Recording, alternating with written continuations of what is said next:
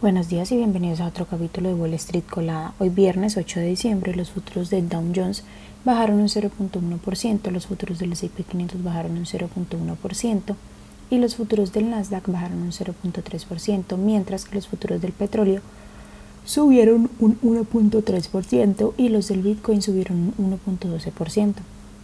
En las noticias de hoy, bueno, hasta ahorita las acciones han tenido un comienzo de diciembre un poco difícil con el Dow Jones y el S&P 500 bajando un 0.35% y un 0.2% respectivamente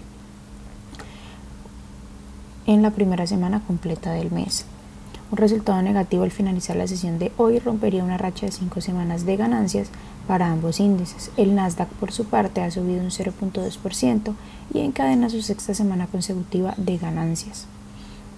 En otras noticias, bueno, la expectativa de que el ritmo de crecimiento de empleo haya seguido desacelerándose en noviembre son altas con una salvedad, que es el regreso de los trabajadores tras las huelgas del sector automovilístico y de Hollywood. Se prevé que durante el mes se hayan añadido 180 mil puestos de trabajo frente a los 150 mil estimados para octubre. Apple, que cotiza con el ticker AAPL, sigue diversificando su dependencia manufacturera en China y ahora se propone producir entre 50 millones y 60 millones de iPhones al año en la India. En los próximos dos o tres años a esos niveles, el 25% de todos los iPhones del mundo se podrían fabricar en el país. Amazon, que cotiza con el ticker AMZN, dejará de aceptar Venmo, que es propiedad de PayPal, que cotiza con el ticker PYPL, como opción de pago a partir del 10 de enero del 2024. No obstante, las tarjetas de débito y crédito en Venmo podrán utilizarse después de que entre en vigor la interrupción, pero el propio servicio de pago instantáneo quedará inhabilitado a partir de esa fecha.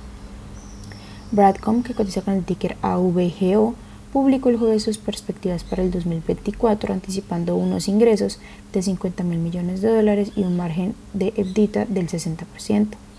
Aunque la empresa reconoció cierta lentitud cíclica en sus negocios de semiconductores de banda ancha y almacenamiento, algunos analistas creen que la empresa dirigida por Huktan debería ver fortaleza en la segunda mitad del año.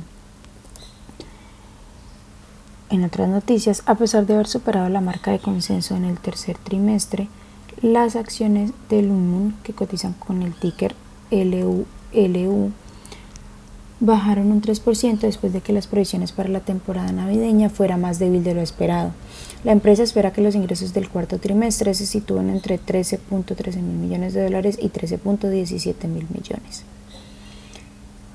Honeywell, que cotiza con el ticker HON, anunció que ha recortado la adquisición del negocio global Access Solution de Carrier, que cotiza con el ticker CARR, por 4.9 mil millones en efectivo, lo que, según dijo, le permitirá convertirse en un proveedor líder de soluciones de seguridad para la era digital. Las acciones que tenemos con predicción bullish son Excur que cotiza con el ticker XCUR y ha subido más de un 61%, Vivia que cotiza con el ticker MBI y ha subido más de un 60%, y Field Group que cotiza con el ticker FLJ y ha subido más de un 29%, mientras que las acciones que tenemos con predicción bearish son Zinc, que cotiza con el ticker CYN y ha bajado más de un 35%, Applied UV, que cotiza con el ticker AUVI y ha bajado más de un 26%, y también NLS Pharmaceutical, que cotiza con el ticker NLSP y ha bajado más de un 24%.